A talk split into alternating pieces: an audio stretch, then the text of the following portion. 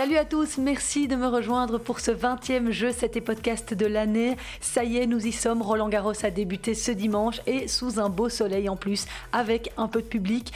Comme ça fait du bien de revivre ces moments-là, et on a connu déjà une énorme surprise dans le tableau masculin avec l'élimination de Dominique Thiem, double finaliste à Paris.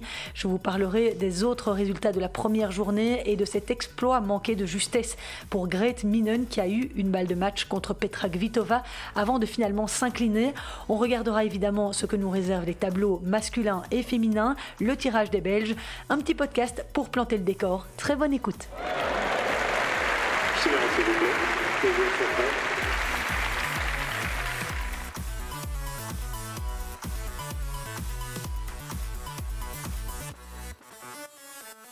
Uh, the game was just not there today. Um, like all the shots are uh, missing power. Uh, they are not. Mon jeu n'était tout simplement pas là aujourd'hui. Tous mes coups manquaient de puissance, ils n'étaient pas assez précis. Je ne me déplaçais pas assez bien. Je ne sais pas vraiment pourquoi, parce que depuis que je suis revenu sur le cours il y a deux mois déjà, je m'entraînais vraiment bien, avec beaucoup d'intensité. Um. Shots coups étaient là à l'entraînement et c'était de mieux en mieux à Madrid et à Rome. Um, Pour le moment, ce n'est tout simplement pas uh, suffisant. Uh. Et c'est une situation très difficile. Je dois l'analyser et essayer de comprendre ce qui ne va pas en ce moment um, et bien sûr essayer de rebondir le plus vite possible.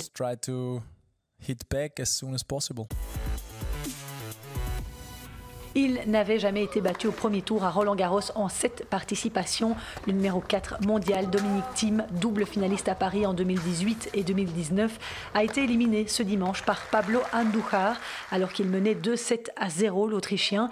Thiem a fini par s'incliner face à l'Espagnol 6-4, 7-5, 3-6, 4-6, 4-6 au bout de près de 4h30 de match sur le cours Philippe Chatrier. C'est sans aucun doute la grosse sensation de la première journée dans le tableau masculin et l'un des moments les plus magnifiques dans la carrière de Pablo Andujar, qui à 35 ans participe à son 13e Roland Garros. Il n'avait jamais battu un membre du top 5 de sa carrière, mais il y croyait en montant sur le terrain. Il l'a expliqué à l'issue du match qu'il savait d'une part que Dominique Thiem n'était pas en grande forme et d'autre part qu'il était en confiance, notamment après avoir battu Roger Federer il y a 15 jours à Genève. Belle histoire donc que celle de ce Pablo Andujar. Et mesdames, si vous ne le connaissez pas, n'hésitez pas à aller le découvrir en images. Il vaut le coup d'œil. Dans les autres surprises du jour, chez les messieurs, il y a aussi eu l'élimination de Dan Evans, demi-finaliste à Monte-Carlo, où il avait éliminé David Goffin d'ailleurs. Le Britannique a été battu par le Serbe Miomir Kekmanovic en 4-7, alors qu'il avait remporté le premier 6-1. Alexander Zverev s'est fait très peur dimanche soir face à son compatriote Oscar Otte. Le numéro 6 mondial était mené 2-7 à 0 avant de renverser la tendance et de dérouler dans les trois derniers sets. Côté français, l'heure n'est pas à la fête. Quatre joueurs ont été éliminés. Grégoire Barrère battu par Fognini, Gilles Simon sorti par Fuxovix, tous les deux en 3-7. Corentin Moutet éliminé après un combat incroyable de 4h26 par le Serbe Laszlo Djere. Et puis Jérémy Chardy qui est tombé dimanche soir sous les coups de boutoir de Tsitsipas. Dommage pour Jérémy qui avait pourtant fait douter le grec dans la première manche en le poussant au tie-break où le français a même mené 4-1. Mais voilà, Stefanos Tsitsipas est en grande forme cette saison. Il est l'un des favoris de ce Roland Garros et il le confirme. Belle performance en revanche pour Enzo Quaco, le 177e joueur mondial mauricien d'origine et invité par les organisateurs, a battu le Bélarus Egor Gerasimov 7-6, 6-4, 6-3. Un grand moment pour ce jeune homme de 26 ans qui évolue principalement sur le circuit Challenger. Chez les femmes, une autre belle performance a ponctué la journée de dimanche, c'est celle de l'Ukrainienne Kalinina, 139e joueuse mondiale issue des qualifications. Elle a battu Angélique Kerber, 27e mondiale, assez nettement d'ailleurs, 6-2, 6-4. Et puis l'autre belle histoire du jour aurait pu être celle d'une Belge, Grete Minen a bien failli créer l'exploit de renverser au premier tour Petra Kvitova, demi-finaliste l'automne dernier sur la terre parisienne, mais aussi double lauréate de Wimbledon. Issue des qualifications, la Belge de 23 ans, 125e joueuse mondiale, a remporté la première manche, 7-6, après avoir breaké deux fois Kvitova, un peu fébrile sur ses deuxièmes balles. Grete Minen s'est ensuite procuré une balle de match dans la seconde manche, mais qu'elle n'a pas su concrétiser. La Tchèque de 31 ans, 12e mondiale, a alors fait parler toute son expérience pour finalement s'imposer 6-7, 7-6, 6-1 après 2h16 de jeu et malgré 44 fautes directes. Great Minen avait déjà été battue par Kvitova au premier tour de l'Open d'Australie en début de saison. En cinq participations à un tournoi du Grand Chelem, la native de Turnout a atteint une fois le deuxième tour, c'était à l'Open d'Australie en 2020. Et puisqu'on parle des joueuses belges, eh bien lundi, Elise Mertens, Alison Van Oudvank et David Goffin entreront en lice à la porte d'Auteuil. Mertens débute contre l'Australienne Storm Sanders, 161e mondiale et issue des qualifs. Van Oudvank contre l'Italienne Martina Trevisan et David Goffin affrontera le grand espoir italien Lorenzo Musetti, jeune homme de 19 ans, 76e à l'ATP. David entamera son dixième Roland Garros lundi en fin de journée, pas avant 17h sur le cours numéro 14. Alors en conférence de presse d'avant-tournoi, il a déclaré qu'il n'avait aucune réelle ambition pour le moment. Je vous rappelle qu'il a récemment été blessé à l'adducteur, une blessure survenue à Barcelone et qui est vraiment arrivée au mauvais moment puisque derrière il a dû renoncer au Masters de Madrid. Il a perdu de manière précoce au Masters de Rome et à l'ATP 250 de Lyon alors qu'il était en bonne voie lors de son début de saison sur terre. Il avait notamment battu Sacha Zverev à Monte-Carlo. Alors voilà ce que le Liégeois a déclaré en conférence de presse. Contre Musetti, il faudra se méfier car il est très audacieux et sera insouciant. J'espère d'abord retrouver cette fluidité dans mon jeu, pouvoir enchaîner les matchs, augmenter ma confiance. Oui, c'est sûr que c'est un vrai gros test pour David Goffin ce premier tour. Il faudra aller le chercher, être agressif, couper les trajectoires, être rapide face à ce jeune Italien qui jouera pour la première fois en tableau final d'un grand chelem. Donc ce sera son premier match en 3-7 gagnant. J'ai bon espoir en l'expérience de David de ce côté-là. En tout cas, il s'est entraîné vendredi avec Roger Federer. Ça ne peut être que de bon augure. Please take your seats quickly, ladies and gentlemen. Thank you. J'ai fait une longue digression pour vous parler des Belges, mais pour ce qui est des autres résultats féminins de ce dimanche, c'est passé pour la jeune danoise de la Justine Hénin Academy, Clara Towson, qui a écarté facilement Ekaterine Gorgodze 6-4-6-2, une adversaire qui a changé en dernière minute, puisque normalement Clara Towson devait jouer contre Paola Badoza, tirage nettement plus compliqué, mais comme Alison Risk s'est retirée après le tirage au sort, Badoza, 34e mondial, est devenue tête de série et a hérité de l'adversaire de Risk. Clara Towson est donc tombée sur une qualifiée et la voilà au deuxième tour. Un bon résultat puisque lorsque j'ai parlé jeudi à Olivier Jeunhomme, euh, le coach namurois de Clara Towson, pour une interview que vous pouvez lire sur le site de l'avenir.net, il expliquait que passer un tour serait déjà magnifique pour sa joueuse qui est 90e mondiale et qui joue seulement son deuxième tableau final en Grand Chelem. Objectif atteint donc, au prochain tour ce sera plus compliqué, la Danoise jouera un gros morceau, Victoria Azarenka, qui a battu dimanche l'une de ses grandes rivales, Svetlana Kuznetsova, dans ce choc du premier tour entre lauréates en Grand Chelem. Victoire en 3-7 de la Bélarus, 6-4, 2-6, 6-3. Enfin, qualification facile dimanche de Naomi Osaka contre la Roumaine Patricia Maria Tig, 63e à la WTA. Osaka qui fait pour l'instant beaucoup parler d'elle en dehors du terrain, vous l'avez certainement entendu, la japonaise coachée par le belge Wim Fissette a décidé de boycotter les conférences de presse de Roland Garros. C'est sur les réseaux sociaux mercredi que la jeune femme de 23 ans, deuxième mondiale a fait part de cette décision. J'ai souvent le sentiment que les gens n'ont aucun égard pour la santé mentale des sportifs et ça me frappe à chaque fois que je vois une conférence de presse ou que j'y participe. Voilà ce qu'elle a déclaré. Souvent, on nous pose des questions qu'on nous a déjà posées de nombreuses fois ou des questions qui nous font douter et je ne vais pas me soumettre à des personnes qui doutent de moi. Alors c'est vrai que la terre battue n'est pas la surface préférée de Naomi Osaka et que beaucoup de journalistes la questionnent sur le sujet. Eh bien, ça l'agace visiblement, mais c'est un choix qui lui coûte cher, puisqu'une première amende de 15 000 dollars, donc environ 12 300 euros, lui a été infligée selon le règlement de la WTA, et elle risque jusqu'à la disqualification si elle recommence. C'est en tout cas ce qu'ont annoncé les organisateurs. Ils ont communiqué ceci. Nous avons informé Naomi Osaka que dans l'hypothèse où elle continuerait à manquer à ses obligations médiatiques pendant le tournoi, elle s'exposerait à de nouvelles sanctions. Des infractions à répétition pourraient engendrer des sanctions plus sévères, y compris l'exclusion du tournoi, ainsi que le déclenchement d'une enquête pour faute grave qui pourrait mener à des amendes plus lourdes et des suspensions pour les grands chelems à venir. Ce sera intéressant de voir ce qui va se passer parce qu'elle est restée muette jusqu'ici, Osaka, et elle n'a pas l'intention de vouloir changer d'avis. Elle avait en tout cas déclaré ceci il y a quelques jours. Si les instances pensent qu'elles peuvent juste continuer à nous dire allez en conférence de presse où vous aurez une amende et à ignorer la santé mentale des sportifs qui sont la pièce maîtresse, alors je préfère en rire. On sait que c'est une joueuse très engagée, Naomi Osaka, qu'elle avait notamment porté le mouvement Black Lives Matter lors du dernier US Open, mais cette fois la japonaise n'a pas vraiment trouvé d'écho parmi les joueuses et joueurs professionnels. Écoutez ce que le roi de Roland Garros, Rafael Nadal, en pense. Well, I respect. I respect it. Uh, bon, je respecte. je la respecte. je la respecte en tant qu'athlète. Sa personnalité. Uh, I respect their, her decision. Je respecte sa décision. I, I don't know. I, I mean, uh, we as um, sports uh, people, uh, we need to be ready to to mais en tant que sportif de haut niveau, on doit être prêt à accepter des questions et essayer de trouver des réponses. Sans la presse, sans les gens qui voyagent pour écrire sur nos victoires, nous ne serions probablement pas les sportifs que nous sommes aujourd'hui.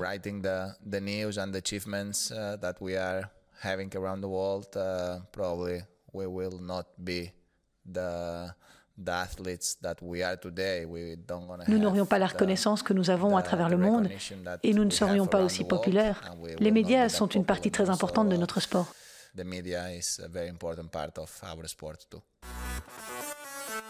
Et je vous le rappelle, la japonaise qui a grandi aux États-Unis sur dur n'a encore jamais atteint de finale sur terre battue, ni dépassé le troisième tour à Paris. Elle n'a encore jamais battu de joueuse du top 20 sur Ocre en sept confrontations. Cette saison, elle n'a gagné qu'un seul match à Madrid et en a perdu deux. Et si vous le souhaitez, j'avais consacré un chapitre à Naomi Osaka qui expliquait comment elle voyait les choses par rapport à son jeu sur terre. C'était après sa défaite au tournoi de Madrid dans mon podcast daté du 10 mai. Alors, si on regarde les tableaux qui ont été tirés jeudi soir, que faut-il en retenir? Eh bien, d'abord que pour la toute première fois, Nadal, Djokovic et Federer se retrouvent dans la même partie de tableau, celle du haut. Ensemble, tenez-vous bien, ils pèsent 59 titres du Grand Chelem. Ça veut dire que Nadal et Djoko pourraient se retrouver en demi. Ce serait leur huitième confrontation à Roland Garros, mais ce ne serait que la troisième fois qu'ils se rencontreraient avant la finale. En 2013, l'Espagnol l'avait emporté au terme d'une demi-finale légendaire. En 2015, le Serbe avait pris sa revanche en quart de finale. Pour cette édition, Nadal affrontera au premier tour l'Australien Popirine et le Serbe sera confronté à Tennis Sandgren. Pour mettre un peu de piment dans cette partie du tableau, Federer y figure. Le Suisse jouera contre Istomin pour son quatrième match seulement de la saison et il pourrait retrouver Djoko en quart de finale. Écoutez ce que disait Roger Federer il y a deux semaines à Genève après sa défaite contre Pablo Andujar à propos de ses ambitions à Roland Garros. Roland Garros n'est pas l'objectif. Je pense que quand on a aussi peu joué et quand on sait où est son niveau, comment puis-je envisager de gagner Roland Garros? um, Donc, quand tu sais que tu ne vas pas gagner Roland Garros, ça ne peut pas être ton objectif. Uh, en tout cas, pas à mon niveau. Je suis juste réaliste et je sais que je ne vais pas gagner. Et quiconque pourrait penser que je peux ou que je vais gagner se trompe. Bien sûr, des choses folles peuvent se passer, mais je n'ai jamais vu quelqu'un ces 50 dernières années arriver à Roland Garros à 40 ans en ayant été blessé un an et demi, gagner tous ces matchs.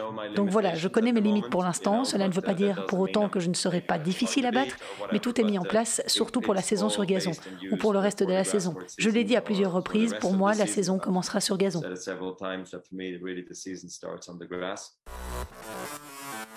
Et pour terminer dans cette partie de tableau où figure le Big Three, on retrouvera aussi Roublev, Berrettini, Yannick Sinner, Karatsev qui dispute son premier tableau final à Roland Garros et David Goffin.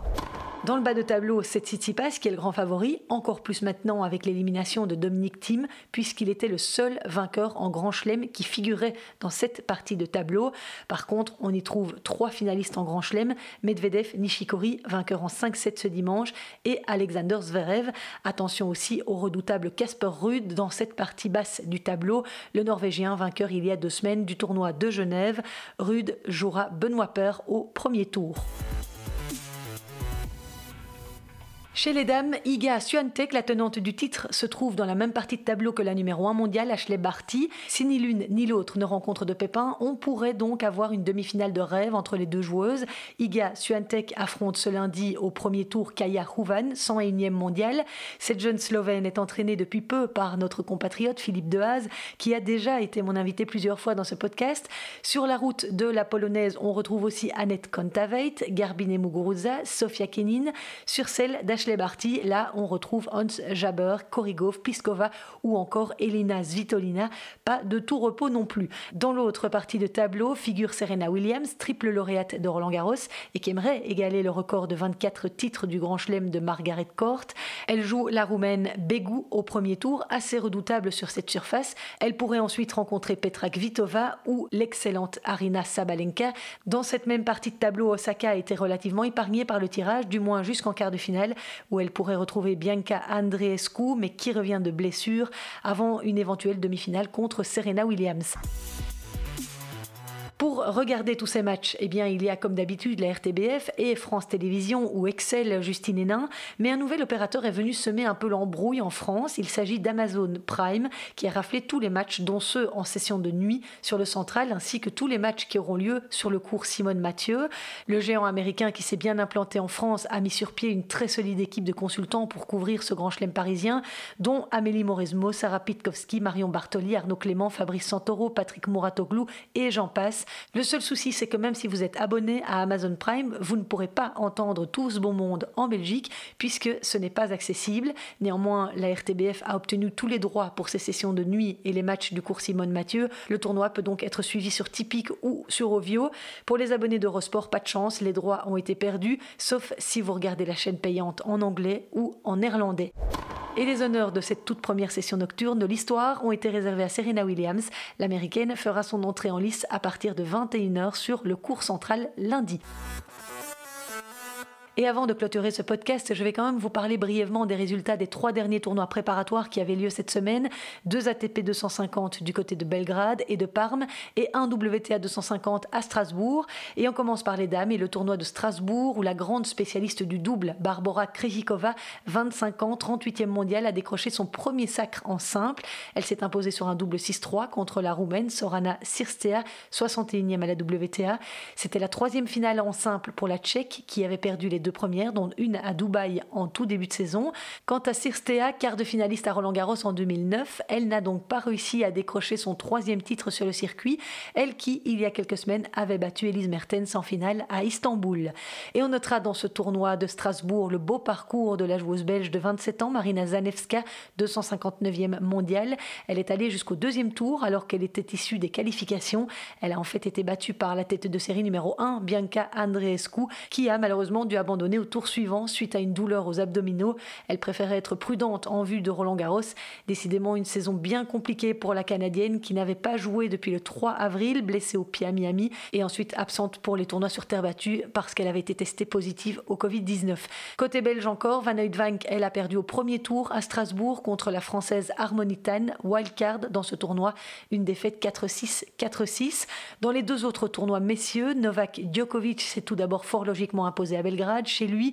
Il a conclu sa préparation à Roland Garros en remportant la finale 6-4, 6-3 face au modeste slovaque Alex Molkan, 255e à l'ATP, et qui n'avait jamais remporté un match sur le circuit ATP avant cette semaine. C'était le deuxième titre de la saison pour le numéro 1 mondial et le 83e de sa carrière. Au tournoi de Parme, un autre ATP 250 sur terre battue, c'est le jeune américain Sébastien Corda, 20 ans, qui s'est offert le premier titre de sa carrière en s'imposant en finale face à l'italien Marco Cecchini Kinato 6-2, 6-4. Sébastien Corda, fils de l'ancien numéro 2 mondial Piotr Korda, qui a choisi de jouer sous les couleurs américaines et non tchèques, devient le premier joueur américain à remporter un tournoi sur terre battue en Europe depuis 11 ans et la victoire de Sam Querrey à Belgrade.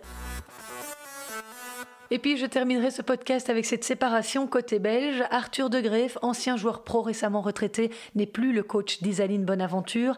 La Stavloten l'a annoncé sur les réseaux sociaux quelques jours après son élimination au premier tour des qualifs de Roland Garros. Au vu des événements de ces derniers jours, c'est avec tristesse que ma collaboration avec Arthur doit prendre fin.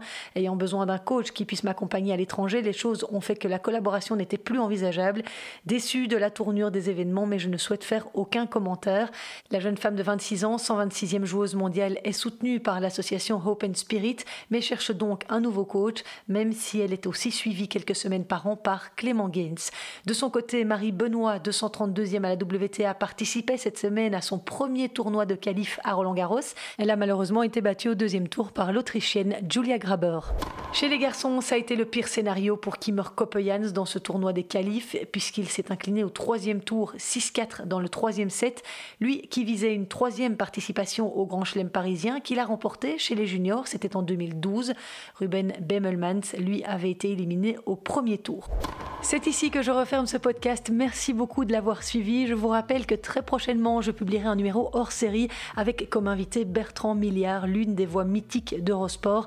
J'ai juste dû décaler sa publication en fonction de l'actualité pour laisser la place à Carlos Rodriguez la semaine passée.